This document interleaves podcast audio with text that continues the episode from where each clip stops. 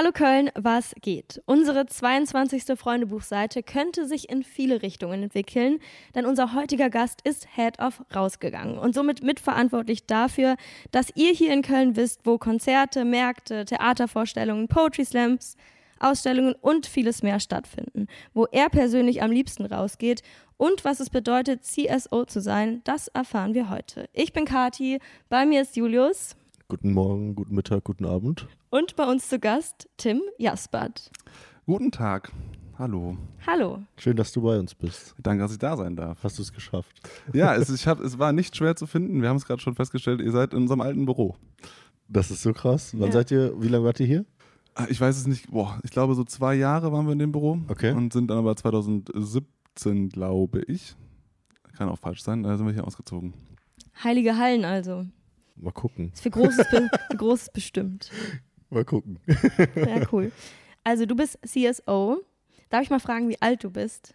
Ja, ich bin 28. Krass. Das ist ja äh, schon sportlich.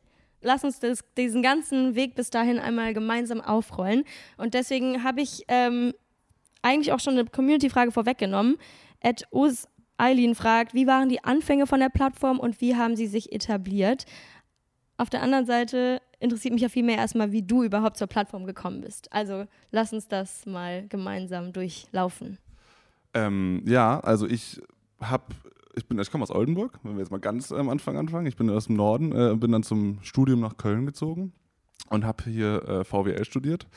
Das hat mir jetzt nicht großartig viel Spaß gemacht, aber ich habe es dann auf jeden Fall trotzdem noch durch und hatte aber schon von Anfang an irgendwie Lust, in einem Startup zu arbeiten, hatte auch mal überlegt, selber zu gründen und ähm, bin dann irgendwann von einem Kumpel auf eine App aufmerksam gemacht worden, die hieß Rausgegangen. Und dann habe ich da eine E-Mail hingeschrieben und mich initiativ beworben und gefragt, ob ich da nicht äh, mithelfen könnte. Und äh, das war ganz, ganz am Anfang. Und dann habe ich angefangen, hier ein bisschen mitzuhelfen. Und dann nahm das alles seinen Weg. Okay, mir sind auch schon jetzt wieder mega viele Fragen eingefallen. Also, ähm, du hast ein Bachelorstudium VWL gestartet und hast dann im wievielten Semester von der App erfahren? Boah, ähm, dritten, Okay, glaube ich. Krass. Boah, ich. also Alles auch ein bisschen Halbwissen, ehrlich gesagt. Ich glaube, es war im dritten Jahr. Okay. aber, äh, finde ich schon sehr motiviert, im dritten Bachelorsemester initiativ sich bei einer App zu bewerben, die gerade irgendwie so im Start-up-Modus ist. Ich hatte wirklich einfach Lust, also da ich auch überlegt habe, selber zu gründen, hatte ich einfach Lust. Hast du da eine ähm, konkrete Idee? Der hatte viele, viele, viele, viele ja, ne? unkonkrete Ideen. also wir, wir haben mit, mit äh, Kumpels immer so ein bisschen äh, mal ein bisschen gequatscht und Ideen gesammelt, aber nichts wirklich Konkretes. Und Ja. deswegen wollte ich erstmal einfach, ich hatte Lust, ich hatte vorher äh, bei der Uni einen Job und habe da äh, ein halbes Jahr bis Jahr gearbeitet, um, um noch Geld dazu zu verdienen und hatte dann aber Lust auf ein, auf ein junges Startup und äh, fand die Idee total cool und deswegen habe ich dann einfach gesagt, komm, ich schreibe mal eine E-Mail hin. Die hatten, also es war damals auch ganz am Anfang, da war auch keine Stelle ausgeschrieben, deswegen dachte ich, okay, ich versuche es einfach mal und habe dann äh, eine E-Mail geschrieben, habe mich dann hier in diesem Büro da vorne äh, in, dem, in dem Besprechungsraum das erste äh, Treffen mit Tim gehabt, mit dem anderen Tim. Genau. Krass, okay. Der, der, der, der sogenannte andere Tim ist der Gründer, Gründer von Genau, Rausgegangen. einer sozusagen. von drei, beziehungsweise vier Gründern, genau. Okay. Und wie groß war das Team dann, als du hierhin bist?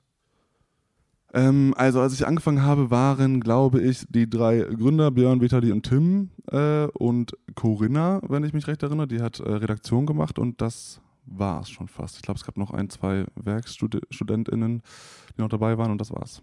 Okay. Und du warst dann quasi einer der ersten Mitarbeiter und seitdem auch treu da. Oder hast du zwischendurch nochmal andere? Nee, ich Ausflüge. bin seit, ich habe jetzt äh, im, am 1. Juni mein Siebenjähriges gefeiert. Boah. Und was hat dich daran gereizt? Warum äh, genau die Branche? Ich meine, mit VWL kann man ja alles und nichts machen. Ja, wie gesagt, das VWL-Studium war auch eher so, äh, ich hatte eigentlich wie fast alle gefühlt im VWL-Studium. Wir wurden, ich war, bei der Erstsemesterveranstaltung von VWL und da wurden, hat irgendeine Dozentin, glaube ich, gefragt, ähm, wer von euch möchte eigentlich lieber BWL studieren? Und es haben sich äh, so 70 Prozent gemeldet, die eigentlich lieber BWL studieren wollten. Aber nicht Äh, weil- reingekommen sind. Genau, weil der. NC halt so hoch war. Der. NC war, glaube ich, bei 1 irgendwas und äh, VWL war 2,4. Und dann äh, habe ich deswegen VWL gemacht. Hatte eigentlich auch vor, damals noch zu BWL zu wechseln. Habe aber dann relativ schnell gemerkt, dass mir das Studium eh schon viel zu theoretisch ist und hatte dann äh, sogar als Nebenfach nicht BWL gewählt, sondern am Ende Politik, weil ich das spannender fand. Hat aber dem Studium jetzt am Ende nicht viel Reiz gegeben. Und ähm, deswegen war das Studium sowieso eher nebenbei. Ich hatte schon immer Lust, irgendwie ähm, selber zu gründen oder im Startup zu arbeiten und habe das dann äh, deswegen gemacht und ich fand die Idee von einer Veranstaltungs-App einfach wahnsinnig gut. Hatte, äh, war selber viel unterwegs und äh, war sehr kulturfasziniert und deswegen dachte ich, da kommt vieles zusammen und deswegen habe ich dann einfach mich da beworben. Wo du äh, heute oder wo du da unterwegs warst, das äh, fragen wir gleich nochmal ab. Äh, das interessiert uns natürlich auch. Aber ähm, nochmal so generell zur Plattform, was würdest du sagen, sind so die Meilensteine? Also am Anfang war es eine App und äh, ich kann mir jetzt nicht ganz vorstellen, wie die aufgebaut war. Also einfach nur wahrscheinlich irgendwie mit Terminen und Veranstaltungen und mittlerweile ist es ja ich kann das gar nicht in Worte fassen, was daraus geworden ist. Also es, ihr habt ein eigenes Festival. Ticketing. Ja, also, also am Anfang war es nicht mal eine App, am Anfang war es ein Newsletter an 30 Freunde mit äh, vier Tipps, was kannst du heute Tolles in Köln unternehmen. Und eben nicht nur mit der, ähm, dem Tipp, dass es diese Veranstaltung gibt und da kannst du hingehen, sondern auch, wenn es ein Konzert war, war vielleicht ein YouTube-Link dabei, bei einer Lesung, vielleicht eine Leseprobe, mhm. so ein bisschen mehr Information, wie man halt seinen besten FreundInnen ein Event empfehlen würde. Ja. Und Wann das, war das?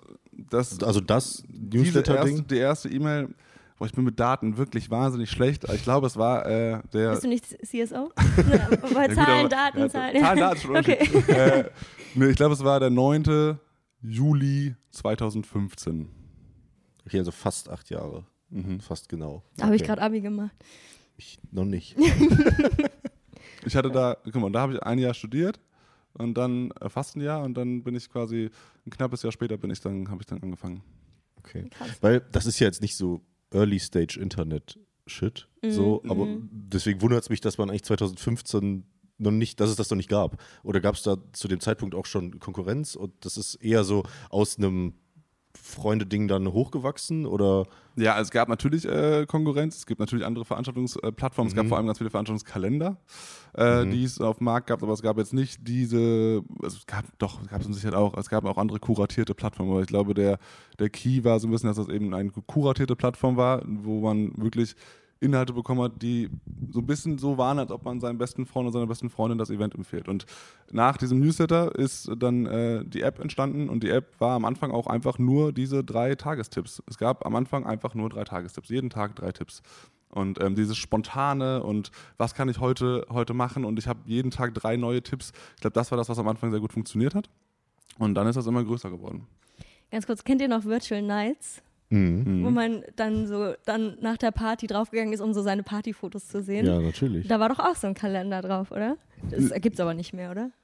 Das weiß ich ehrlich gesagt nicht. Weiß ich auch nicht. Ich Aber früher war das ein Ding, oder nicht? Ja, ja, ja. auf jeden Fall. Deswegen, es gab auch, es gab ja. auch ganz viele äh, verschiedene Veranstaltungskalender. So elektronisch war das in Köln immer morgengrau.net. Ich weiß nicht, ob du das noch kennst. Das war so Techno-Rave-Zeug, so, das dann da irgendwie gesammelt war. Aber wie gesagt, ihr habt das dann ja so alles ja, in eins gemacht. So, das genau. war vermutlich am Ende auch das, was funktioniert hat. Ja, also wir haben wirklich in der Unternehmensgeschichte viele Löcher gegraben, die auch am Ende, äh, wo am Ende auch nichts mehr rumgekommen ist. Also wir haben schon einige Kurven gedreht auch. Finde ich. Ähm, das ist auch, glaube ich, irgendwie normal. Man muss auch äh, aus Fehlern lernen und äh, es war auf jeden Fall kein äh, klassisch straighter Weg.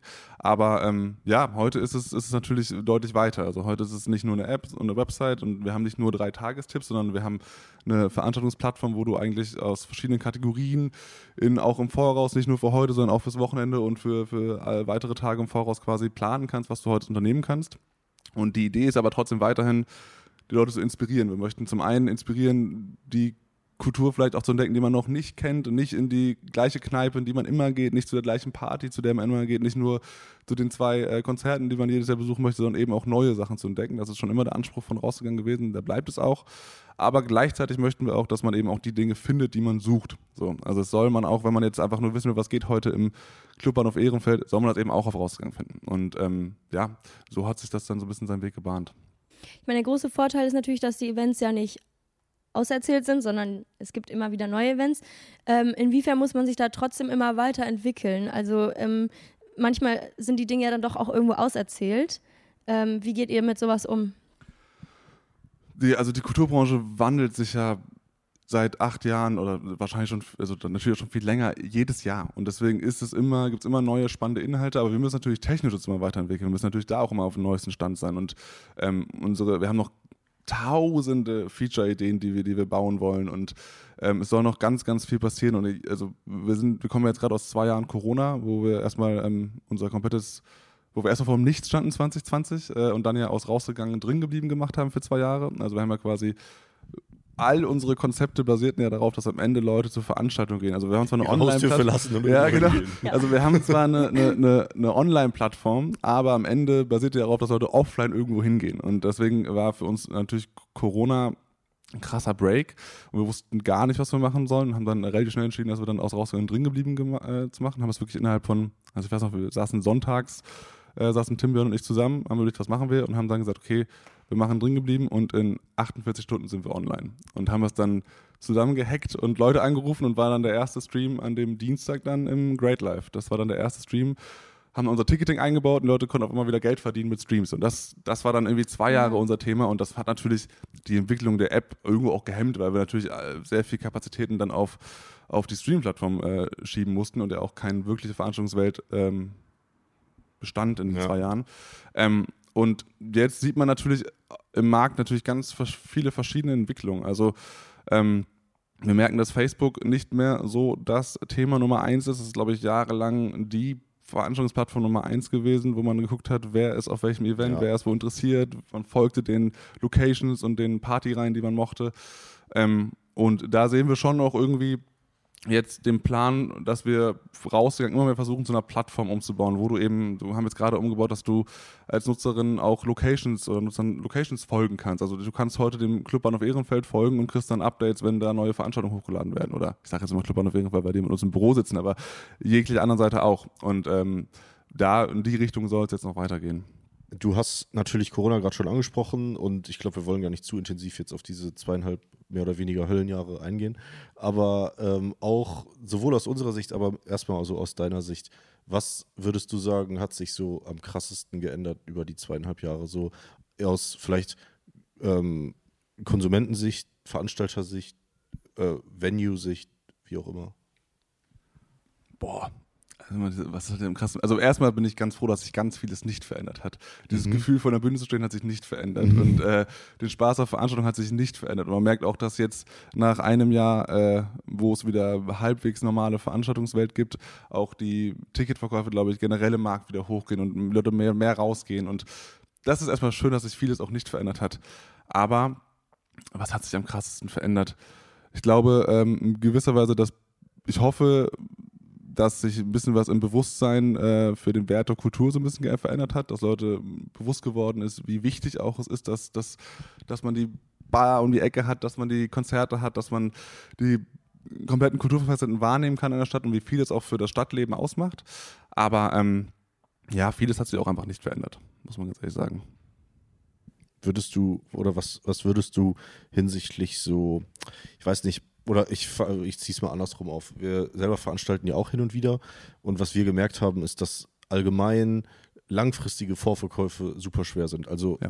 angenommen, du bist nicht Harry Styles, so ist es echt schwer, eigentlich bis eine Woche vorher, dass jemand ein Ticket kauft, weil gefühlt so niemand sich mehr festlegen will, ob er weiß, ob das stattfindet oder ob ich Freitag Bock drauf habe, irgendwo hinzugehen, weil gerade ist erst Mittwoch. Ja. So. Also es ist auf jeden Fall spontaner geworden. Das, das kriegen wir auch ganz viel äh, Feedback von VeranstalterInnen, dass das äh, oft so am Anfang, wenn du die Veranstaltung veröffentlichst, äh, dann mal kurz einen, einen, kleinen Peak gibt, wo dann auch die, die Leute, die auf jeden Fall kommen wollen, die Hardcore-Fans auf jeden Fall dann direkt Tickets kaufen und dann ist ganz lange äh, wenig bis nichts und dann geht es ganz am Ende nochmal äh, oftmals zum Glück dann nochmal der Ticketverkauf hoch, aber es ist natürlich für Veranstalter ein, ein riesen Pain, weil du nicht planen kannst. Also dann stehst du eine Woche oder vor dem Event da und weißt nicht, ob das überhaupt ansatzweise profitabel wird, weil, weil die Ticketverkäufe so spontan geworden sind. Das, das kriegen wir schon viel gefeedbackt. Das hat sich auf jeden Fall verändert. Und so halb damit zusammenhängt, du warst ja, oder ich sag mal vor Corona, so sagen wir mal 2015 bis 20 so ungefähr. Und du warst in so einem Bullmarket, wenn man so will. Jeder hat Veranstaltungen gemacht, jeder hat irgendwie Gastro gemacht, aber es war trotzdem alles voll. So, also du, egal was du eigentlich gemacht hast, hat ja alles funktioniert. Dann hast du diese Trockenphase und danach bist du jetzt viel ausgewählter geworden, so vom Gefühl her. Ist, war das vorher einfach voll übersteuert? So, auch, ich meine, ich frage vielleicht auch dich so, aber also Ed Kati oder auch natürlich Ed Tim. Ich habe mir nur letztens Gedanken drüber gemacht. War es vorher einfach so ein übersättigter Markt eigentlich und alle Leute waren heiß, weil sie Kohle hatten und aktuell ist ja jeder auch so Inflation, bla bla, so ein bisschen mehr vielleicht ähm, darauf achten, äh, wo man jetzt sein Geld rausgibt und das konsolidiert sich alles so ein bisschen. Ich, was, was denkt ihr? Also ich aus meiner Sicht, mir ist äh, das, was du eben angesprochen hast, habe ich, da habe ich mich sehr ähm, wiedergefunden, weil es mir super wichtig ist, eben Dinge zu erleben, mit meinen Freunden draußen zu sein. Und ähm, ich bin in, schon in ein Loch gefallen durch diese Corona-Phase und habe eher das Gefühl, ich muss gerade alles nochmal mitnehmen und aufsaugen. Mhm. Ähm, deswegen auch gerade in Richtung jetzt, was im Juli jetzt kommt, nochmal Festivals, ähm, da nehme ich alles mit und da äh, setze ich auch gerne mein Geld dann rein. Deswegen bin ich jetzt vielleicht nicht äh, die oder das ist meine Sicht der Dinge. Mhm. Ähm, aber es ist natürlich noch spannender aus der. Ich weiß gar nicht, ob die Annahme Profi. überhaupt so stimmt. Also 2015 bis 2020 hat alles funktioniert, was du gemacht hast. Nein, aber also, äh, an sich, es war so, äh, jeder hat gefühlt irgendwie eine Partyreihe gemacht. Ja. Und, Stimmt. So, und äh, es, es, hat nicht alles funktioniert, was du gemacht hast. Es musste schon irgendwie Hand und Fuß haben oder du musstest irgendwie so insofern ein vernünftiges Netzwerk haben. Aber ähm, ich weiß nicht, du hörst ja schon von immer mehr Leuten, die vielleicht vorher Event, Gastro oder was auch immer gemacht haben und jetzt mittlerweile ganz was anderes machen. Gut, aber das hat, glaube ich, andere Gründe, weil also es ist ja, ähm, ich weiß nicht, ob die, also das, was du ja ansprichst, ob die Nachfrage der Grund ist und ich weiß nicht, ob die Nachfrage der Grund ist oder einfach ähm, das Problem eher, die Preise im Markt sind eben dieses Loch von Corona, wo auch alle gemerkt haben, wie am Ende unsicher auch die Veranstaltungsbranche mhm. ist und wie schnell mal dir eben kurz das Licht ausgeknipst werden kann und du dann vor dem Nichts stehst, gerade wenn du wie vorher selbstständig warst und nicht mhm. angestellt warst. Ähm, ich glaube, dass das Leuten bewusst geworden ist, wie groß das Risiko auch in der Veranstaltungsbranche ist. Und ich glaube, dass viele Preise einfach hochgegangen sind. Nicht nur durch Inflation, aber generell sind die Preise einfach krass gestiegen. Es ist auf jeden Fall teurer geworden, viel, viel teurer geworden, Veranstaltungen zu machen. Das heißt, ich glaube, es deutlich schwieriger geworden, eine profitable Veranstaltung zu machen heute, mhm. als vielleicht vor sechs, sieben Jahren. Okay. Vielleicht hat sich auch einfach nochmal dadurch ein bisschen ausgefiltert, ne? Also dass eben nicht mehr jeder, sondern die, die dieses Loch. Das ist halt ja am Ende das, was ich meine. Also ja, so, ja, ja, so genau. in Form von du konntest quasi draufschreiben Hip-Hop Reggaeton und da war voll.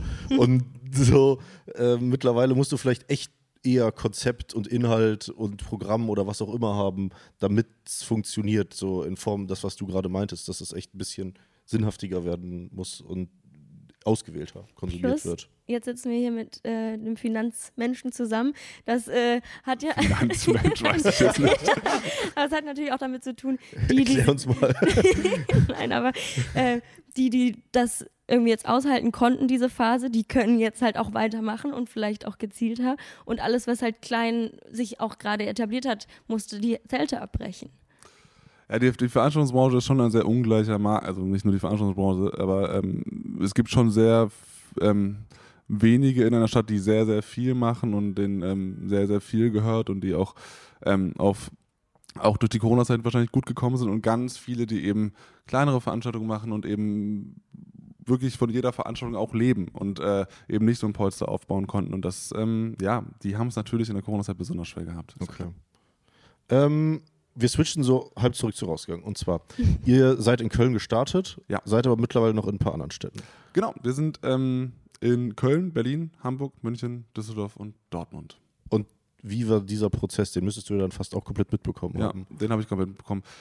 Ja, äh, auch steinig, ehrlicherweise. Also, also immer selber aufgebaut und gegrowth-hackt mäßig mhm. oder auch mal was gekauft und umbenannt oder? Ja, sowohl als auch. Okay. Ähm, also es ist so, dass äh, wir schon, also wir haben erstmal so viele Produkte auch in Köln getestet, wollten mhm. auch, ne, wir haben erstmal die App aufgebaut, die so weit gemacht, dass wir sie auch gut fanden. Also dass wir die auch expandieren wollten. Website, Ticketing, wir haben ein eigenes Backend für VeranstalterInnen gebaut und das musste weiterentwickelt werden. Und irgendwann haben wir gemerkt, okay, jetzt, jetzt sind wir bereit auch zu expandieren. Und ähm, ich weiß, das war 2019, da sind wir dann zum Beispiel nach Berlin gegangen, wollten nach Berlin, in Berlin starten und äh, haben uns da dann auch mit der Plattform Ask Helmut, äh, die es äh, da in Berlin gab, dann quasi zusammen dann haben die übernommen was im Nachhinein betrachtet für Januar 2020 nicht der optimale Zeitpunkt war. Die Corona-Zeit hat quasi unsere Expansion eigentlich komplett gestoppt, logischerweise, weil es hat natürlich keinen Sinn gemacht, in der Corona-Zeit eine neue Veranstaltungsplattform in neuen Städten aufzumachen. Und äh, wir haben dann schon noch die Zeit genutzt, um noch ganz viel auch produktmäßig noch uns weiterzuentwickeln und sind dann jetzt letztes Jahr äh, wirklich dann in vier weitere Städte gegangen. Also haben dann München wieder gerestartet, die wir vorher auch schon so halb gestartet hatten, Berlin äh, weitergemacht. Ähm, Dortmund, Düsseldorf und Hamburg dazu geholt. Und jetzt sind wir in sechs Städten und es soll auch weitergehen. Also es wird dieses Jahr noch einiges kommen. Und äh, wir werden vielleicht auch ähm, es wird diese Zeit, es wird diese, dieses Jahr noch einiges kommen, auf jeden Fall. Okay. Ich muss dich nochmal ganz kurz ähm, jetzt doch in deine, ich nagel dich heute einfach auf dieses Finanzthema fest. Ja.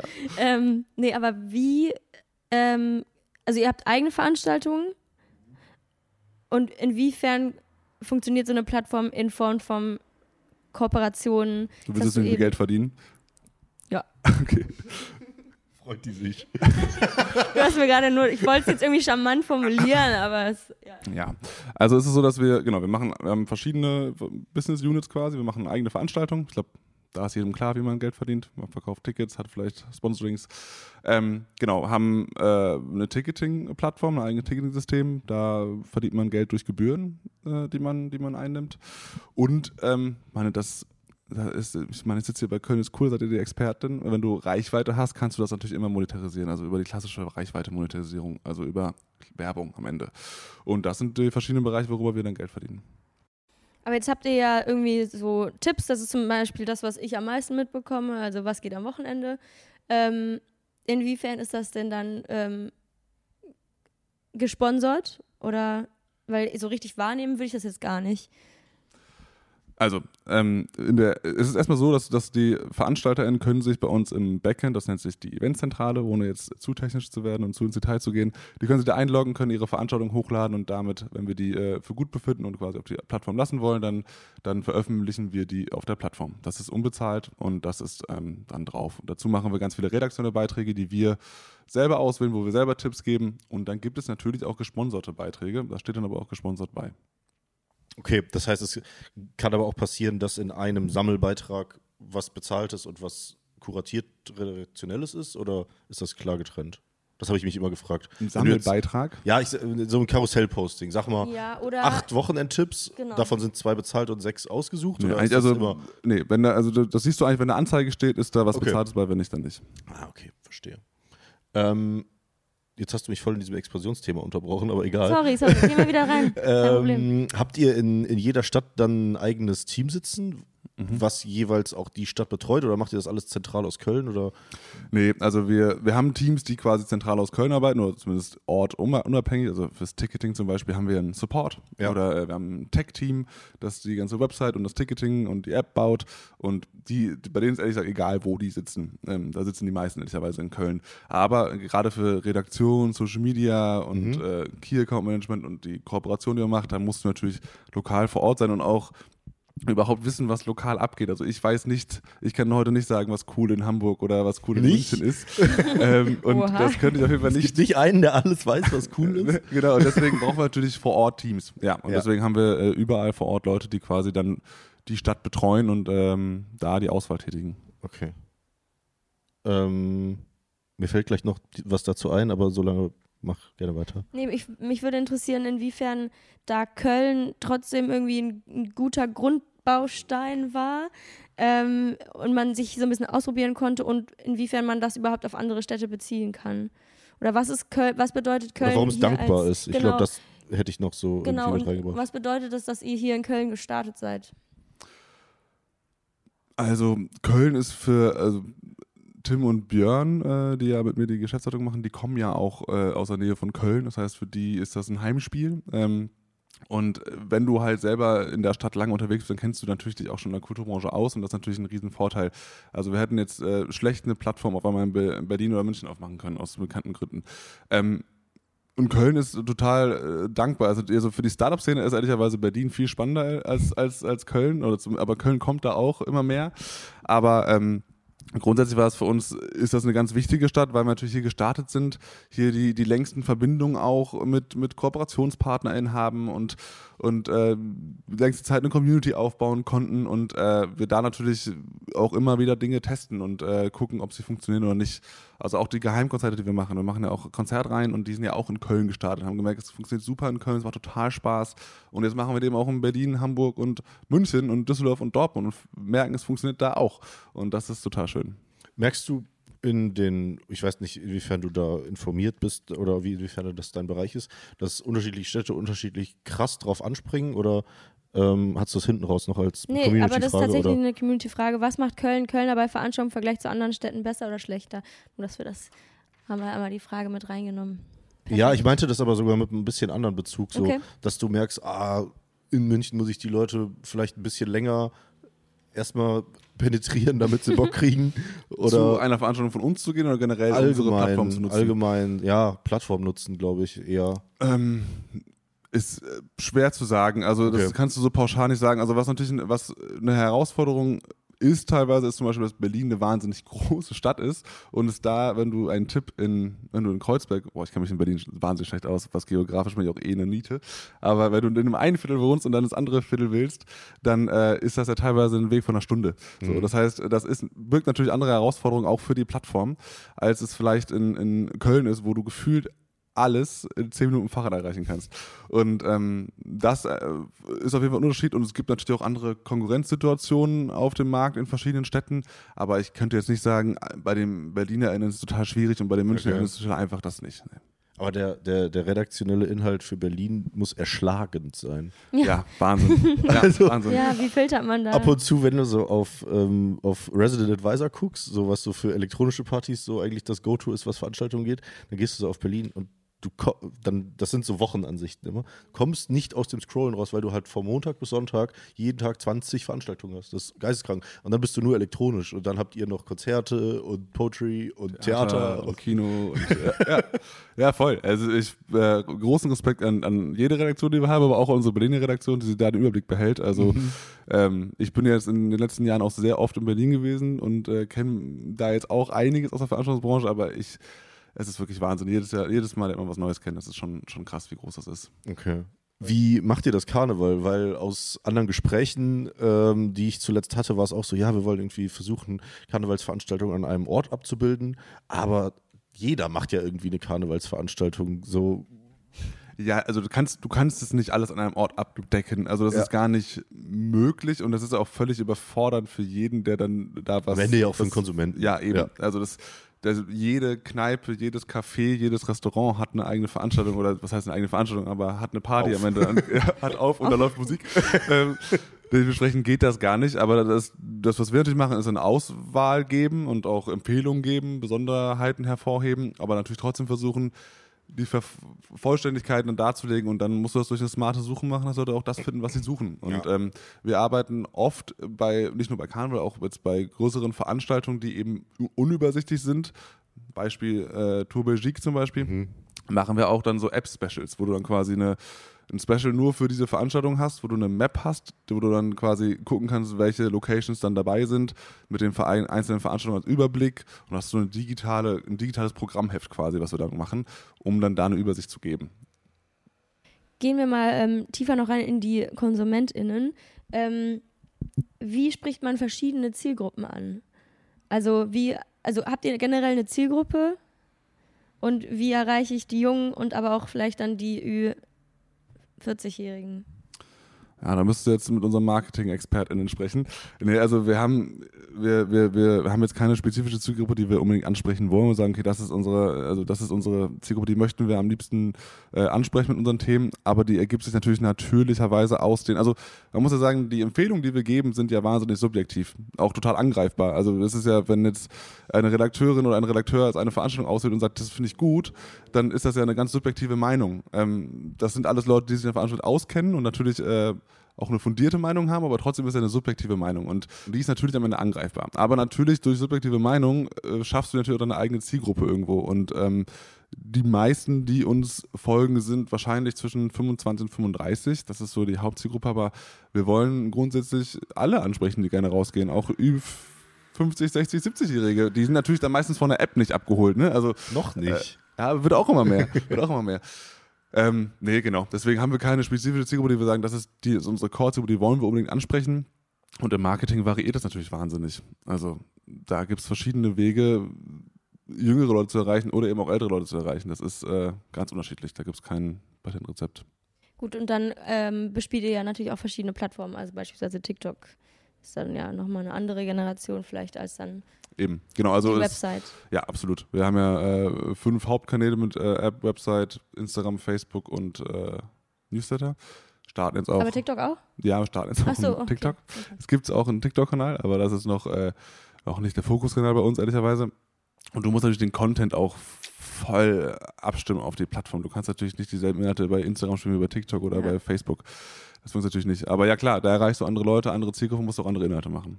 Ich fand das gerade voll spannend, als du eben gesagt hast, dass Facebook ja voll das Veranstaltungs- ja, fast schon einen Kalender ersetzt hat oder Mhm. damals da war, dass eigentlich Instagram das sich so gar nicht angenommen hat, ne? Also das ist irgendwie nicht so. So eine richtige Nachfolge gibt es eigentlich Ja. nicht, oder? Berichtige mich. Nee, ist ja auch schwer. Also ich meine, das ist äh, Instagram ist ja ganz anders aufgebaut. Also Ja, ja. Aber gut, es Aber die haben viel geschafft zu kopieren. Ja, was ja. Ende gut, von Facebook gehört ja sogar, gehört ja sogar zusammen. Ja, ja. Aber aber äh, ja klar, also kann ja auch passieren. Ich kann mir auch gut vorstellen, dass es da, also es gibt auch, glaube ich, glaub Google ich, auch mal. Themen, ja. Irgendwas war, also irgendwas erinnere ich mich, dass das mal so eine Testversion von so Kalender oder sonst irgendwas. ja. Aber ja, es funktioniert natürlich ganz anders. Wobei es, Irgendwann macht vielleicht Facebook äh, ein, ein Produkt aus Instagram, WhatsApp und Facebook und das ist dann das Megaprodukt. ja, spannend. und PayPal, auch wenn es denen nicht gehört. Wobei ich ab- So, so, so wie in China. müssen wir jetzt nicht mit reinnehmen, aber man dachte auch, dass diese Shop-Funktion bei Instagram irgendwie viel größer wird. Irgendwie ist die ja gar kein Ding, oder? Voll, die haben ja auch viele Sachen getestet, die am Ende dann nicht funktioniert haben, das muss man auch sagen. Also, sie können von Glück reden, dass sie einige Sachen kopiert haben, die richtig gut funktionieren, wie Stories. Ja, am Anfang sind alle ausgerastet. Wir Ich wollen die. Story-Funktion nicht. Ja, bald hat Excel Stories. Das so damals das Meme war, so. Weil das ja eigentlich von Snapchat kam. Ja. Aber ja, wie gesagt, manche Sachen halt gut. Und das testen die ja alle drei Monate gefühlt irgendwas. Jetzt zuletzt war es doch das, wo du so, so eine Nachricht raussenden, so eine, an alle Follower, weißt du, dieses. Broadcast, oder was? Die haben ja auch IGTV, also Broadcast, genau, die haben aber auch IGTV, haben die auch irgendwann am Anfang war es ja so lange Videos und lass uns mal da. Also Ja, so YouTube. Die wollen so ein YouTube auf, auf Instagram machen, das hat glaube ich auch jetzt nicht mega gut funktioniert. Und Ja. jetzt machen wir Reels, die ja, weiß ich nicht, die funktionieren schon, ne? Also es ist auf jeden Fall kein Flop. Ja, Ja, sie sprechen wir jetzt benutzt- on oder offen? Weiß ich auch nicht. Ja, so, ich habe das Mikrofon. Nein, aber ähm, äh, Reels die, ist so, wenn ich. aber die Strafen, also die benutzen das halt voll für sich, weil du durch Reels natürlich einfach Reichweite bekommst gerade. Deswegen musst Ja. du Reels benutzen, um dich, also um größer zu werden. So, Ja. das ist halt irgendwie so. die Aber immer wenn ich mit, mit Leuten, also ich gucke fast nur Reels, wenn dann, Mhm. und nicht TikTok. Boomer. Und ich schwöre, und dann schicke ich das zu manchen Freunden. Ja, es war vor zwei Wochen schon auf TikTok. Das ist wirklich, ich, krieg, ich habe ich hab selber kein Ja, TikTok. toll. Und ich krieg auch, ja, das ist wirklich der klassische, das ist ein klassischer Move. Und ich krieg ganz oft so TikTok-Links zugeschickt. Mhm. Und dann muss ich den so ganz räudig aus WhatsApp so draufklicken. Dann öffnet sich auf, auf Safari dann dieser TikTok-Link. Und dann musst du erstmal immer noch so äh, hier Datenschutz wegklicken, dann Sound anmachen, dann ist das halbe TikTok schon wieder vorbei. Und das Schlimmste ist, du kannst das dann nicht nochmal abspielen. Wenn es einmal abgespielt ist, dann musst du, Musst dann du kannst du nicht wieder gehen? zurück. Ja, Dann einfach musst du wieder App auf WhatsApp gehen, das wieder neu öffnen. Das, ist wirklich, das ist wirklich ein richtiger Pain. Aber ja. Muss man Ähm, sich runterladen, die App. ja. Tja. Hast du TikTok? Ja, ich habe es tatsächlich, also aus dem Grund mir runtergeladen, weil mir das immer zu doof war. Also Mhm. die ersten zwei, drei Leute haben mir dann Links geschickt und dann war ich auch in diesem Painpoint, an dem du dich gerade noch befindest. So ein richtiges, richtiges Rabbit Hole. Wir offen dann immer so von WhatsApp zu, zu Safari und wieder zurück. Oh Gott. Und dann ähm, habe ich es mir runtergeladen und war dann auch eine Zeit lang mehr, aber es ist nicht in meine tägliche Rotation. Hat's, also es meine, frisst halt auch einfach viel zu viel Zeit. Wenn ich bin man, aber auch nicht so ein Reels-Junkie. Ja, So. nee. Also ich finde es auch, es ist, hat, es ist auch einfach anstrengend, finde ich. Also es ist schon Ja, und sehr schnell alles. Ja, es klingt wirklich wie ein richtiger Boomer. Nein, aber ich ist habe auch aber- heute noch, ich habe heute noch, äh, kam bei uns im Chat irgendwie, hat irgendwer Slay geschrieben. Mhm. Und ähm, ich muss ganz ehrlich zugeben, ich musste das googeln. Habe so gegoogelt, habe das, hab das dann aber einfach trotzdem nicht, nicht gecheckt, so da schon erschlagen. So, hä, was, was soll das denn heißen? Und dann habe ich dann herausgefunden, es geht darum, dass man irgendein Outfit richtig cool trägt. Ja, Ne? generell kannst du halt immer Slay sagen. Okay. Kathi ist zwar älter als ich, aber weiß sowas besser. Trying hard. ähm, was soll ich jetzt gerade dazu sagen? Irgendwas ist mir noch eingefallen zu diesem TikTok-Thema.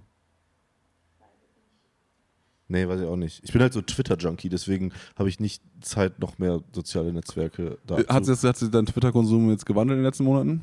Äh, also es Warum? gab ja diese, es gab so eine weil Algorithmusumstellung.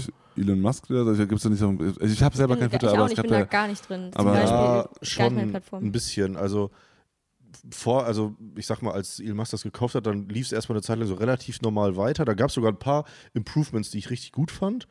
Ähm, dann kriegst du so angezeigt, auch als Außenstehender, wie viel, wie oft das und das, dieser Tweet gesehen wurde und so.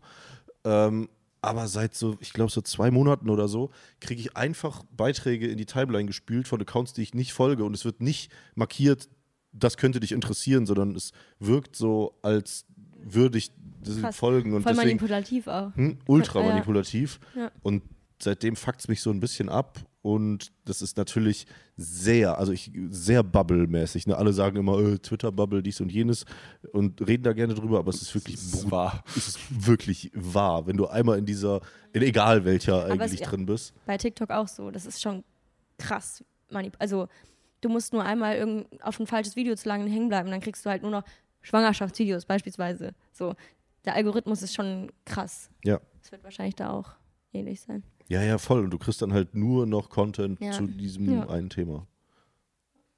Ja, also ich habe kein Twitter. Aber, ähm, Aber spannend. ich glaube, das ist jetzt auch, wir schweifen ab. Wir treffen uns immer so zum Quatschen.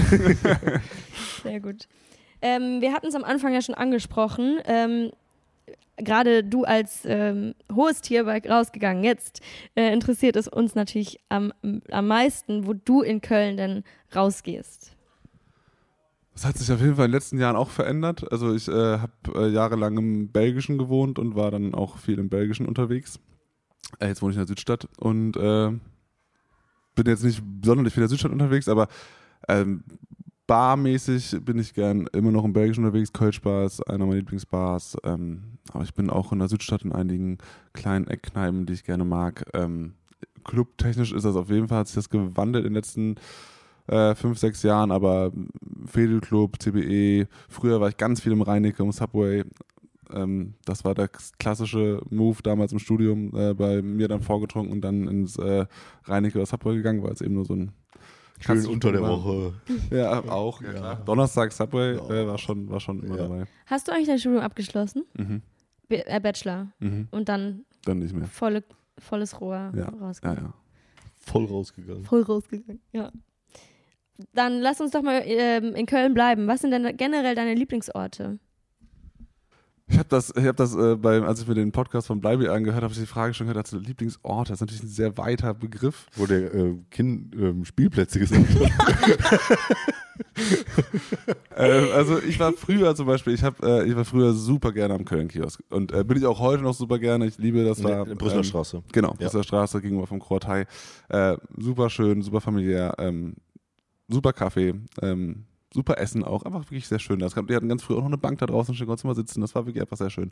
Ähm, jetzt, wo ich nicht mehr im Belgischen wohne, ist das weniger geworden.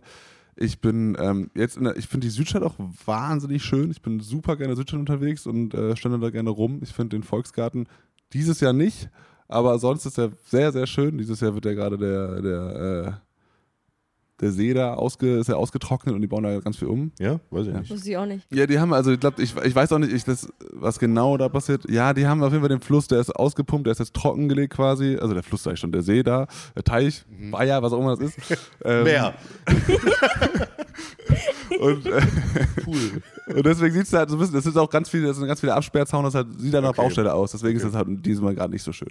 Aber äh, da bin ich sonst sehr gerne, ja, ich laufe auch gerne durch Ehrenfeld. Es gibt da auch, also wir sind viel im CBE natürlich jetzt auch durch die, durch die äh, Nähe, durch die Büronähe bin ich da sehr oft.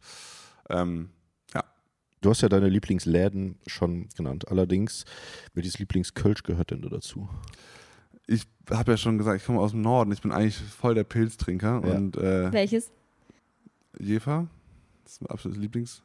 Schön, das Herbste war das Ja, hier. ich, also Oldenburg ist so ein paar, also so 30, 40 Kilometer von Jever entfernt. Mhm. Und deswegen äh, hat man da schon viel getrunken. Genauso wie Wickhüler hat man viel, früher bei uns viel getrunken, Das wenn du das ich kennt. Kenn ich auch nicht. War super. Ein Sixpack 2,50 gekostet, war früher echt, war, war echt gut.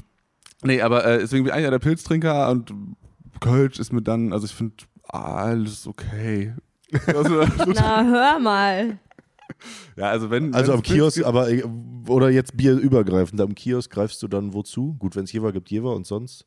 Ja, also eher zum Pilz. Ja, Ja, gibt es verschiedene ja, okay. Pilzsorten, die Ja, ich gut okay. finde. Und wenn es Kölsch ist, finde ich vieles gut. Ich finde Gaffel gut, ich finde Mühlen gut, ich finde ähm, einiges okay. Also habe ich aber keine krasse Präferenz. Es gibt für Okay. mich kein krasses Kölsch, was heraussteht und sage, das ist aber mein Kölsch. Okay. Zum ersten Mal, die mir gerade nämlich selber eingefallen ist, ähm, was ist denn der Lieblingsschnaps? Gute Frage. Gute das Frage. Schabau habe ich ja jetzt gelernt, ist dass das Schabau. Das ist, ja, ist, ja, ist, ja, ist ja die Frage, ob das jetzt ein Schnaps zum Shot trinken ist oder zum sagen Long Drink. ja, sagen wir einen Shot. Ich bin ein Riesenfan von Tequila, muss ich sagen. Ja, gehe ich, geh ich Finde mit. gut. Also ich fand dich bis eben sympathisch. Ne? Jetzt, jetzt, wo ich kein Kölsch mag und Tequila gut finde, ist es Ich mag ja nicht kein Kölsch. ähm, nee, aber äh, Tequila finde ich gut.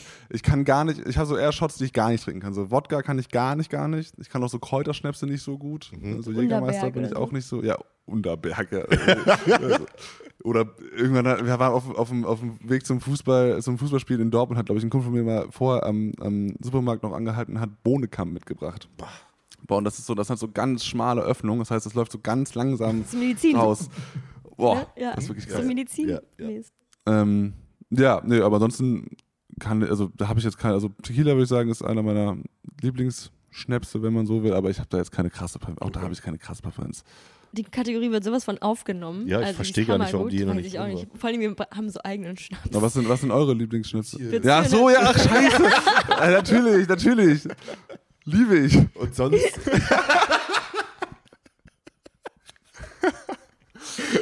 Und sonst trinke ich gerne Sambuka. Ich finde auch Frangelico übrigens mit Zitrone ganz lecker. Sehr okay. geil. Guter Ja, Punkt. aber das kannst Ja. du auch so zehn trinken. Ja. Ja. Aber auch mal eine Luft oder so zwischendurch, bisschen Mund Zähne putzen. Ja, Ja. genau. Auch super. ja. Okay. Ähm, in welcher Kneipe konsumierst du das denn am liebsten? Also, ich, wie gesagt, Kölsch habe ich schon gesagt, Mhm. bin ich äh, sehr gerne. Ich finde, ähm, ich habe auch ganz viele schöne Abende auch im Grünfeld gehabt. Ich finde, da gerade äh, kann man schön sehr nett draußen sitzen. Ähm, ich finde, das Boomern ist äh, sehr entspannt. Da hatte ich gestern noch einen netten Abend, ähm, wo meine AirPods geklaut. Ähm, Von Niklas. von, Von Niklas, Niklas und David. Ja, ja. Der hat sie Lieb- nicht wirklich geklaut, aber der hat, also der, das, also wir saßen in einer Runde und haben draußen gesessen und haben sehr oft, also haben vorher ein bisschen darüber gesprochen, so Diebstahl-Stories. Jedem wurde schon mal was geklaut. Und dann bin ich aufs Toilette gegangen, habe aus Gag dann extra mein Handy mitgenommen, damit es nicht geklaut wird quasi. Und in dem Moment hat dann Niklas scheinbar, während ich auf Toilette war, gesagt, komm, ich steck mal seine AirPods ein und guck mal, wann das merkt. Und während er es in die Tasche steckte, hat er noch gesagt, ähm, ja, äh, ich, hoffe, ich hoffe, ich vergesse das nicht, weil am Ende nehme ich das gleich mit nach Hause. So, ich komme irgendwann wieder, keiner spricht über irgendwas und so zwei Stunden später geht Niklas und dann äh, fragt mich ein Kumpel, sag mal, Tim, wo sind eigentlich deine AirPods?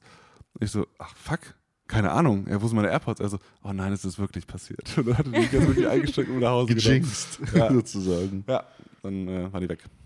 Also, Niklas, wenn du bei uns in den Podcast kommst, spätestens dann bringst du Tim bitte seine AirPods wieder. Erst dann. Ich muss zugeben, er hat sie mir heute Morgen schon wieder gegeben. Er hat schon er? übergeben. Aber ich habe gehört, er hat noch seine Unterhose. Ja. Niklas. Weird, was sind das für Stories?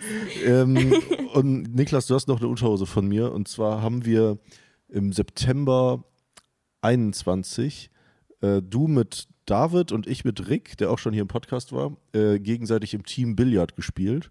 Und ähm, das Verliererteam musste die Unterhosen des Gewinnerteams waschen. Und ich habe sie nie wieder gesehen. Von daher. Wer kam auf diesen Wetteinsatz? Die selber, also Niklas und David. Und die hast, achso, er hat Ja, immer seitdem noch hat er die. Der trägt die wahrscheinlich. Ja, aber bei, bei den Beinen weiß ich nicht. Der ist drei Meter groß. Hört er bestimmt gerne. Also, wenn Ja, du eingeladen Lichter wirst, ab und zu bring dran. mir zumindest bitte meine Ungerbuchs wieder. So, ähm, wo du jetzt eben schon ein paar Minuspunkte gesammelt hast, kannst du dich, äh, kannst du es wieder gut machen, vielleicht, wenn du ein cooles Lieblingskölsches Wort hast. Gute Frage. Da muss ich ein bisschen drüber nachdenken. Bei Big Mike hat der Schabau gesagt, ich kannte das Wort nicht. Ich kann, nee. ich kann euch, ein, ich kann euch mein Lieblingsnordisches Wort sagen. Okay. Wenn das okay ist. Ich bin, ich bin, Ach, ich, ich sammle weiter Minuspunkte, ne? Das ist wirklich ganz, ganz gefährlich hier. Nee, also ich finde total, also die Kölschen Wörter finde ich alle total schön. Also äh, ich finde, also das sind total viele schöne, aber ich kann mich da gar nicht entscheiden. Aber es gibt ein, ein nordisches Wort, was ich immer, was irgendwie, kennt ihr Nüssel? Wisst ihr, was ein Nüssel ist? Mhm. Nüssel ist, finde ich, ein ganz süßes Wort für den, für den letzten Rest von einem Getränk. Das ist der Nüssel. Ah, Ich kenne das nur unter Uwe. Uwe, ne? Ja. Kennst du, weißt du, woher Uwe, also ich wusste nicht, ich weiß nicht, ob Unten es im eklig. Ja, genau. Aber meinst du, das ist im Nachhinein irgendwie dazu gedichtet worden oder war das von ur ursprünglich dann die Das ist eine Idee? gute Frage. Wieder so Henne-Ei-Problem, ne? Ja. Ja. ähm, was ist deine Lieblings-Karneval-Story? Oder ist der Norddeutsche jetzt auch noch gegen? Nee, ich mag Karneval voll gerne. Ähm, Oh, gute Frage. Karneval-Stories. Äh, gibt natürlich ganz viele. Muss ich auch mal kurz drüber nachdenken. Karneval-Stories. Vielleicht äh, können Okay, wir hab- dir. ich hab eine okay, super. Ich habe eine Story. Ähm, ich bin, äh, wir hatten äh, bei uns Besuch gehabt und wir waren dann, äh, ich war dann auf so einem äh, Karnevalsumzug in Refrath mit Tim, den äh, Mhm. Kollegen und äh, die Jungs, die wir zu Besuch hatten, waren, waren bei mir zu Hause und haben den ganzen Tag auch gesoffen und äh, kamen dann nach Hause und wollten so ganz nett sein und haben dann extra vorher aufgeräumt und äh, haben dann so alles sauber gemacht und ich kam, ich war aber völlig hyped von diesem äh, Karnevalsumzug, war gut betrunken und dachte, wir feiern jetzt weiter und kam dann in die Wohnung und war total enttäuscht, dass alles aufgeräumt war und alle so entspannen waren und dachte, ich dachte so, was ist hier los, Leute, warum feiern wir nicht? und dann haben wir äh, innerhalb von fünf Minuten aber die Stimmung so komplett gedreht und äh, fünf Minuten später standen wir alle auf dem Küchentisch und haben zu Stadt mit K Geil. äh, mit, vor allem wir hatten Besuch aus Finnland, äh, die Okay. konnten auch kein Deutsch und haben dann aber die Stadt mit K die ganze Zeit mitgegrölt und es wurde auf einmal zu einer riesigen Hausparty, das war von fünf Minuten haben wir es quasi komplett gedreht. Das war sehr schön. Sehr nice. Was für ein Kostüm hattest du da an? Boah, gute Frage. Oder generell das Lieblings-Karnevalskostüm? Also ich bin auch da, wahrscheinlich sammle ich weiter keine Punkte, bei denen nicht sehr einfallsreich, aber ich ähm, bin oft als Freddie Mercury gegangen. Das war so mein, irgendwann, Das irgendwann ja so mein Go-To. stabilen Oberlippen, Ja, das Bartwuchs. stimmt. Ja, es hat sich dann ganz gut angeboten Ja. und äh, hat dann äh, von einem Kumpel eine Leder bekommen, die gut gepasst hat und dann äh, von meiner Schwester damals eine Hose, die so, ein, so einen Riss hatte in der, in der, in, am Knie, so, das sah, das sah perfekt aus. Rip-Unterhemd, das war dann Mercury, den war ich sehr, sehr oft. Das äh, spiele ich eigentlich fast jedes Jahr. Sehr schön. Wir kommen ähm, zu den letzten Fragen vor den Community-Fragen. Und zwar hast du dein Handy bei dir. Ja. Und zwar ist die erste Frage, was ist dein WhatsApp-Status? Das ist eine Community-Frage. Nein, nein, nein, das, so. das noch keine Community-Frage. Äh, weiß ich ehrlich gesagt nicht. Ich Ich gucke möchte nach. einmal dazu sagen, kurz in der Zwischenzeit, er hat ein ähm, rausgegangen Handy-Case, sehr cool. Mhm. Ich gucke jetzt hier rüber zu meinem Chef. Müssen wir auch mal machen. Möchtest du auch eine Case haben?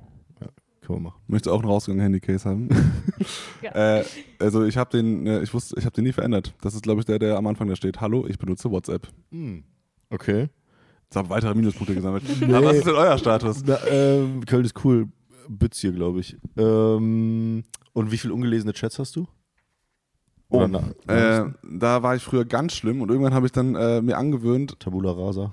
ja, habe ich mir angewöhnt, alle Chats dann auch immer regelmäßig zu beantworten und auch dann, also ich mache das immer so, wenn ich dann gelesen habe und weiß, ich muss noch antworten, mache ich noch wieder auf ungelesen und, Mhm. und beantworte ihn dann. Deswegen, äh, jetzt gerade sind es zwölf, Ja, aber es geht. stabil. Ähm, und ob jetzt privat oder im Rahmen von rausgegangen, was ist da der lustigste oder dümmste Gruppenname? Also dümmste ist, glaube ich, ich äh, wir haben ähm, irgendwann auf einer, haben wir auf einem Festival und äh, haben uns irgendwie immer wieder verteilt und wollten uns immer wieder wieder treffen und deswegen hat dann jemand kurzerhand eine Gruppe gemacht, die einfach Bier Fragezeichen hieß und da durfte quasi immer nur Ja reingeschrieben werden. Und äh, wenn alle drei Ja geschrieben haben, haben wir uns an der Bar getroffen. Geil. Nice. Das ist praktisch. Das ist richtig cool. Ja. Mache ich mal so für den Alltag. Bier. Gut, wir haben tatsächlich ähm, das Freundebuch vollgeschrieben. Was jetzt noch folgt, sind die Community-Fragen. Das ist eine Scheißfrage auf Deutsch gesagt. Kann das auch mal in den Journalistenkopf reingehen oder soll ich dann noch Und dann stellst du mir zwei so Scheißfragen. dumme Fragen zu stellen, das machen sie gut. Vielleicht mal eine vernünftige Frage. Moritz MGTR fragt, ich vermisse Olip. Geht es dir auch so? Ja, ja, ja, das geht mir auch so. Noch, Kennst du den oder was? Ja, Ulib, ich kann es euch mal zeigen. Auf meinem Handy ist auch noch, steht es auch drauf. Achso, Ach, okay, ja. Okay. Das ist einfach mein Auto, ehrlich gesagt. Und äh, Okay. ich habe, also Stories, meine, meine War das Mutter. das Kennzeichen oder was? Ja, das Kennzeichen, genau. Meine Mutter hat uns irgendwann äh, Ah. die Familienkutsche vermacht. Meine beiden Geschwister wohnen auch, äh, zwei meiner Geschwister wohnen auch in Köln und haben Mhm. zu mir gesagt, komm, äh, ihr könnt das Auto jetzt unter euch dreien haben. Und äh, dann haben wir das zu dritt uns geteilt und dann musste es erstmal über den TÜV gebracht werden. Es war schon ein sehr altes Auto, so 20 Jahre alt. Und es ist so ein Siebensitzer, so eine Familienkutsche. Und ähm, dann hieß es, muss über den TÜV gebracht werden, hat ein bisschen Geld gekostet und meine beiden Geschwister haben gesagt, so, ey, also ich investiere in das Auto kein Geld mehr, das, wer weiß, wie lange das noch fährt. Und ich so, ich hatte schon Bock drauf und habe es dann gemacht und habe das dann äh, behalten. Das ist fünf Jahre her und seitdem hat es wirklich sämtliche Urlaube mitgemacht, hat sehr viele, es ist ein sehr kaputtes Auto im Was ist Prinzip. das für ein Auto? Es ist ein Ford Galaxy, ein Mhm. Siebensitzer und hat so ein paar Special Features. Also Manchmal geht der Warnblinker einfach an, das Fenster geht nicht mehr runter. und es sind so ein paar Dinge, die da ganz witzig dran sind. Und jetzt ist es aber so, dass äh, der, jetzt wäre wieder TÜV bald dran und es ist aber so teuer, dass es sich nicht lohnt, den nochmal über den TÜV zu bringen. Und deswegen, äh, ja, ist es langsam Ende mit Olip. Olip wird verschrottet. Ja, also, also witzigerweise hat der, Handwer äh, hat der, hat der Mechaniker angerufen und meint so, also er würde mir nicht empfehlen, das zum Schrottplatz zu bringen, weil es kostet safe Geld, weil man davon wirklich nichts mehr gebrauchen kann. Was macht man dann damit? Also er meinte, ich soll es vielleicht an, An irgendeinen jemanden, Schrauber verschenken. Aber ich habe auch überlegt, ob man es vielleicht ein Festival spendet und die machen daraus eine Bühne oder sowas. Es gibt also ganz viele Festivals, die, also was ist eine Bühne, aber bauen daraus ba Galaxy. cool. so eine Autobühne. Ja, aber irgendwelche, irgendwelche äh, Ich weiß ja, was du meinst, ja. ja, ja. Oder restaurieren. Oder wie normale Menschen einfach in den Wald. Du das, wenn du so durch den Wald gehst, da steht da so eine Waschmaschine oder so? Ja. Denkt, Ja. Digga, kann man so asozial sein. Okay, weiter. Äh, Sarah Fischerin, zu welchem Event würdest du persönlich niemals gehen? Boah, fiese Frage. Kann ich mir jetzt keine Freunde machen. Ähm, niemals gehen. Vielleicht, was wäre das Letzte, wo du hingehen würdest? Mhm. Also ich glaube, ich würde, was Konzerte angeht, würde ich fast alles machen, weil ich finde irgendwie Musik immer, also ich bin jetzt, habe natürlich meine Musikrichtung, die ich am meisten feiere, aber Die wäre? Also Hip-Hop mag ich sehr gerne. Ähm, aber, also jetzt Metal wäre jetzt nicht das erste Konzert, wo ich hingehen würde, aber ähm, würde ich mir im Zweifel auch mal geben. Festivals würde ich mir eigentlich auch fast alles mal, würde ich auch fast alles besuchen. Ja, da ich ja äh, Bremen-Fan bin, würde ich natürlich zu keinem HSV-Heimspiel gehen. Aber ich hoffe, du sympathisierst auch mit dem FC Köln. Absolut, absolut. Ähm, zum FC würde ich immer gehen. Du füllst deinen Punkte Außer wenn, Bremen, außer wenn Bremen das spielt, weil man dann 7-1 aufs Maul kriegt. Oh ja, auch. Das war wirklich, das war, da war ich so kurz davor, ins Stadion zu gehen. Ich bin so froh, dass ich aber nicht ins Stadion gegangen bin, weil das war so schon schlimm genug. Gute, gute Entscheidung. Unser Freund Schnitzel-Tim fragt, was macht Köln bei Veranstaltungen im Vergleich zu anderen Städten besser oder schlechter? Also ähm, besser, das ist natürlich jetzt die Standardantwort, die die KölnerInnen bringen, aber es ist wirklich schon so der Vibe auf Partys ist oft oder auf Veranstaltungen ist oft gut. Ich finde gerade dieses ähm, alle feiern mit allen und äh, man ist sehr offen zueinander, finde ich einfach ähm, wirklich, wirklich bemerkenswert an Köln. Das ist äh, das, was alle, alle sagen, stimmt auch einfach. Ähm, was ich schlechter finde, ich finde, es gibt in anderen Städten teilweise krassere Locations an sich, aus, aus denen irgendwie Veranstaltungslocations gemacht werden. Also aus irgendwelchen alten Schwimmbädern oder irgendwelchen alten Hallen, die restauriert werden. Also da gibt es in anderen Städten wahrscheinlich auch mehr Möglichkeiten und dadurch finde ich, das irgendwie sind teilweise einfach krassere Locations noch am Start. Voll. Wir haben auch schon ähm, oft darüber geredet, dass einfach Köln die, die ähm, Gastro am Wasser nicht verstanden hat. Also ist auf jeden Fall auch so ein Punkt. Ich war jetzt, ich war jetzt, in, äh, jetzt gerade in Frankreich Urlaub und äh, in Marseille und das ist so geil, weil die so ganz viele Plätze haben, wo so ganz viel schöne Außengastro ist, wo dann alles, alles voll mit Bars ist und äh, jeder sitzt draußen. So, das ist, da gibt es in Köln noch so viel Potenzial, wo du das machen könntest. Und das ist, passiert aber irgendwie nicht. Und das wäre wär wirklich schön. Ja, oder mit wem stand ich hier auf dem Balkon in der, ich weiß es nicht mehr. Ähm, ich glaube, das ist jetzt in Skandinavien zum Teil oder in Barcelona auch, dass du so im Sommer teilweise so gesperrte Blocks hast, also so automäßig gesperrte Blocks. Und äh, dass man sich das für manche Fädel ja hier eigentlich auch vorstellen könnte. Also stell mal vor, so, du sperrst so im Sommer einfach, Ja, sag mal, safe. April bis ja nicht. Oktober Eh viel mehr Leute mit dem Fahrrad unterwegs. So. äh, irgendwie so ein bisschen das kernbelgische Viertel und kannst dafür Überall ähm, Außengastro hinmachen. Ja, überall Geil wär's. Außengastro. Ja. ja, und dann Unfassbar. müssen die auch nicht so rumheulen, dass es einen Zentimeter weiter auf der Straße ist oder, oder Co. Ne? Also das Ja, smart. ja, fand ich auch. Und du kannst ja trotzdem tagsüber anliefern und Handwerker und so, das ja jetzt man ja Unseren überall hin. Freunden der Stadt Köln vielleicht mal näher bringen. Ähm, at, at Anna-LO, wo siehst du die Plattform in drei und in zehn Jahren? Das finde ich eine sehr gute Frage. Ähm, gute Frage, ja. Also in drei Jahren hoffe ich, dass wir ähm, deutschlandweit wirklich überall äh, aktiv sind und dass es überall rausgegangen gibt und wir überall Empfehlungen geben können, was du, was du tun kannst. Ähm, ich glaube, das, das wäre das wär schön. Und in zehn Jahren, das ist so eine, das ist so ein ganz weiter Zeitraum, das ist ganz schwer. Also wir wollen mit rausgegangen Leute inspirieren, rauszugehen und die Horizonte zu erweitern, sich äh, Kulturen anzuschauen, die sie noch nicht kennen. Und das wollen wir am liebsten. Hat es gerade geklingelt? Ja. Ähm, wollt ihr da hingehen? Ähm, wir machen weiter mit den zehn Jahren, glaube ich, ne? Genau. Also Kannst du bitte einmal ganz kurz, wir haben also das einmal sagen, weil das ist irgendwie voll, ist greif, ist so greifbar.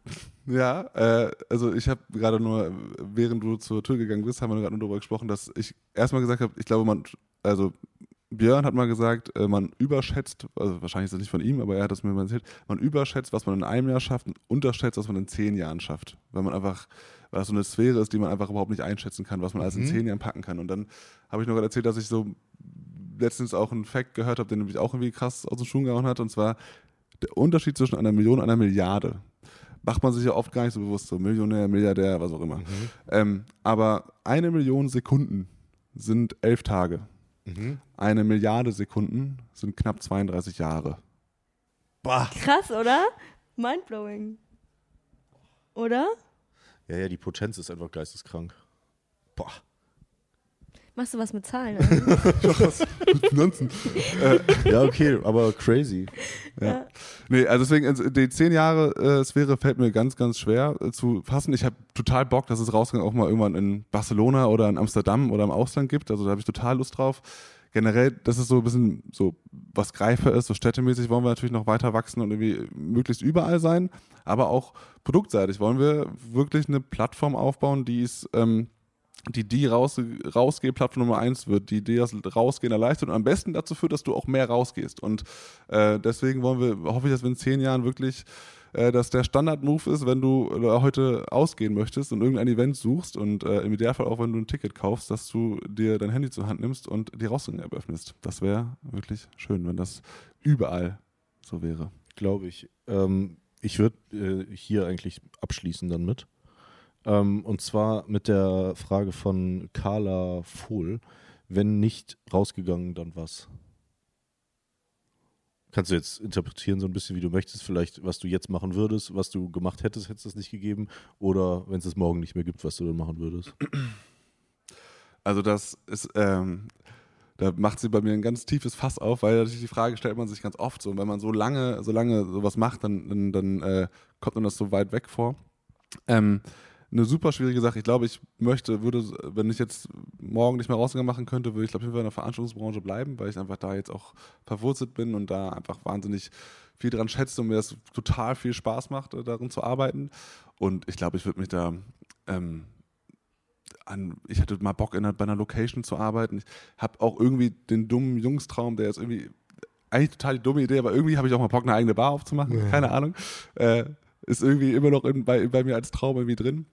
Ähm, nee, aber ich glaube, ich würde jetzt, ich würde, es würde keinen kompletten Switch meiner Rolle geben. Ich würde jetzt nicht anfangen, auf einmal nochmal Jura zu studieren oder, oder irgendwas völlig anderes zu machen, ähm, sondern ich würde, glaube ich, in der Veranstaltungsbranche bleiben und äh, in dem Bereich irgendwelche anderen Sachen machen, vielleicht noch mehr eigene Veranstaltungen machen, ähm, mich bei anderen Veranstaltungen beteiligen und irgendwie mit, mitwirken und ähm, versuchen zu helfen. Also da gibt es viele Ideen. Vielleicht helfe ich euch bei Köln ist cool ein bisschen. Mal gucken. Ich würde mich freuen. Sag mir nur, dass du die richtige Entscheidung getroffen hast mit deiner Berufswahl. Und ich meine, was hast du gesagt? Acht Jahre jetzt mittlerweile? Sieben. Mhm. Sprechen ja für sich. Ist ja auch gerade heutzutage eine sehr, sehr lange Zeit bei einem Arbeitgeber. Also Absolut. Ist auch äh, total Glücksfall. War es ja wirklich, ich habe es ja erzählt, wie es dazu kam. Das war ja absoluter Zufall. Das war ja also nicht von langer Hand geplant und ich war, hatte auch davor nicht unbedingt geplant, in der Veranstaltungsbranche zu arbeiten. Das war jetzt nicht irgendwie von Anfang an meine Idee als Kind schon oder sowas. Darf ich noch eine Frage reinschieben? selbstverständlich. Ed Kati Baum fragt. ähm, wie sieht dein Tagesablauf aus? Wie kann ich mir deinen deinen Tag, wie heißt das, deinen Tag vorstellen? Alltag? Alltag. Ja. Arbeitsalltag, so. Mein Arbeitsalltag. Also der startet also relativ langweilig, so 9 bis 18 Uhr würde ich sagen, so standardmäßig. Ähm, ich, ha ich bin sehr viel am Telefonieren, ich habe sehr viele Termine, ähm, sowohl intern als auch externe Termine und ich bin auch sehr viel unterwegs. Also jetzt, seitdem wir expandiert sind, bin ich auch ganz oft in Berlin, Hamburg oder München. Ähm, und also standardmäßig, wenn ich jetzt in Köln bin, stehe ich auf, fahre ins Büro, habe meistens vormittags eher interne Meetings, äh, arbeite viele Mails ab und äh, bin sehr, sehr viel in Gespräch mit verschiedensten Veranstaltern. Also ich habe sehr viele Meetings, ehrlich gesagt. Ich bin ganz schlimm vielen Terminen. Mein Kalender ist leider immer sehr voll. Alright. Das wolltest du wissen? Oder? Ja, das wollte mich, ja, ja, genau, nee. hat mich nur interessiert, ähm, weil jetzt habe ich dich eh am Anfang natürlich immer so auf dieses Finanzding festgenagelt, aber das ist es dann gar nicht. Ja, So. Also ich bin nicht, das Finanzding Aber ist nicht, ist also nicht CSOs doch. Ist, Sales. ja, Ja, also okay, um, also, Umsatz. Also mein, okay. mein, also ich bin für den Umsatz zuständig. Ja. Das Die ist meine eine Seite von den Zahlen. Das ist nur die eine Seite von den Zahlen. Für die Kosten bin ich nicht zuständig. Okay, okay. Also für die Kosten bin ich in der Tat nicht zuständig. Aber äh, beschäftigt man sich natürlich äh, auch mit. Ähm, mein Alltag besteht schon viel aus Zahlen. Ähm, gut, wir schließen die Community-Fragen und haben noch unsere drei letzten Kategorien. Und zwar, die erste wäre ähm, Promo. Wir geben unseren Gästen immer die Möglichkeit, irgendwas zu bewerben, was sie gerade wollen. Entweder ihr sucht, weiß ich nicht, neue Mitarbeiter oder du hast ein Event oder was auch immer. Und bitte. Okay, also ich, ich ha, habe einige Ideen und ich äh, will aber den allgemeinen Appell vielleicht äh, äußern, nehmt die kleine Kultur auch wieder wahr. Also die Bands um die Ecke, die, äh, die kleineren äh, Veranstaltungen, es ist ganz, ganz wichtig, dass das weiterlebt. Davon, das ist so die Grundlage aller Kultur und ja, Harry Styles Konzert ist mega nice und äh, Beyoncé auch und Taylor Swift auch, aber wenn wir alle nur dahin gehen, dann, dann wird ganz viel verloren gehen. Ich glaube, es ist ganz wichtig, dass wir immer auch wieder ähm, zu den Veranstaltungsstätten und äh, MusikerInnen und Konzerten um die Ecke gehen und auch die kleinere Kultur wahrnehmen. Weil wenn man einmal, wenn man 400 Euro für ein Taylor Swift-Konzert ausgibt, kannst du wahrscheinlich 20 andere Konzerte wahrnehmen in der Zeit. Das stimmt. Und du hast so halb eigentlich unsere zweite Frage beantwortet, aber vielleicht kannst du das noch entweder was anderes sagen oder das noch genauer ausklamüsern. Und zwar ist das Köln verbessern. Wenn du von jetzt auf gleich eine Sache ändern könntest und die wäre sofort anders, was wäre das? Geile Frage. Ich habe ganz viele Ideen, ehrlich gesagt. Aber ich sag noch was anderes. Also ich finde ähm, Autos abschaffen in ganz vielen äh, Innenstadtbereichen finde ich geil. Ich finde es äh, geil, wenn du viel, viel mehr Außengastronomie machen würdest. Ich würde Plätze, die es gibt, nutzen für ganz, ganz viel Außengastronomie, dass das Leben noch mehr auf der Straße stattfindet. Ähm, du hast es vorhin schon gesagt, Köln kann wirklich Wasser nicht besonders gut. Ich finde auch, du kannst am Rhein noch ganz, ganz, ganz viel rausholen und da irgendwie noch mehr ähm, Kultur auch hinbringen. Also nicht nur jetzt äh, Veranstaltungskultur, sondern auch einfach Gastrokultur und, und, und einfach Ausgehkultur. Ähm, ja, Und die äh, ausgefallenen Veranstaltungsstätten vielleicht auch noch dazu, was du ja. meintest. Dafür musst du natürlich erstmal die Gebäude haben, die du dann umbauen. Aber gibt es eigentlich, gibt's eigentlich grundsätzlich. Ja, ja, Ja. voll. Gibt es Ja. auf jeden Fall. Ja. Also wir brauchen mutige Leute, die nochmal Bock haben, sich das anzunehmen und vielleicht neue Ideen Ja, umzusetzen. überleg mal, wie oft man in anderen Städten sitzt und sich so denkt, Alter, das ist so geil, aber das gibt es einfach nicht bei uns. Ja. So. Aber es hängt nicht nur von den mutigen Leuten ab. Es muss auch Leute geben, die das genehmigen und das. Äh, Von, von oben äh, muss das auch äh, gewollt werden. Gut, Ja, ähm, vielen Dank, Tim. Wir schließen ab, wie immer, mit Kati. äh, schön, dass du da warst. Und äh, Tim, letzte Frage. Woran hattet ihr liegen? Ja, fragen wir sich nachher immer, woran die gelegen hat, ne? Also, ja, woran hat die gelegen? Ja, gut. Also, ich frage mich mal so, woran hat die gelegen? Im Nachhinein fragt man sich immer, woran hat die gelegen? Ja, gutes Video.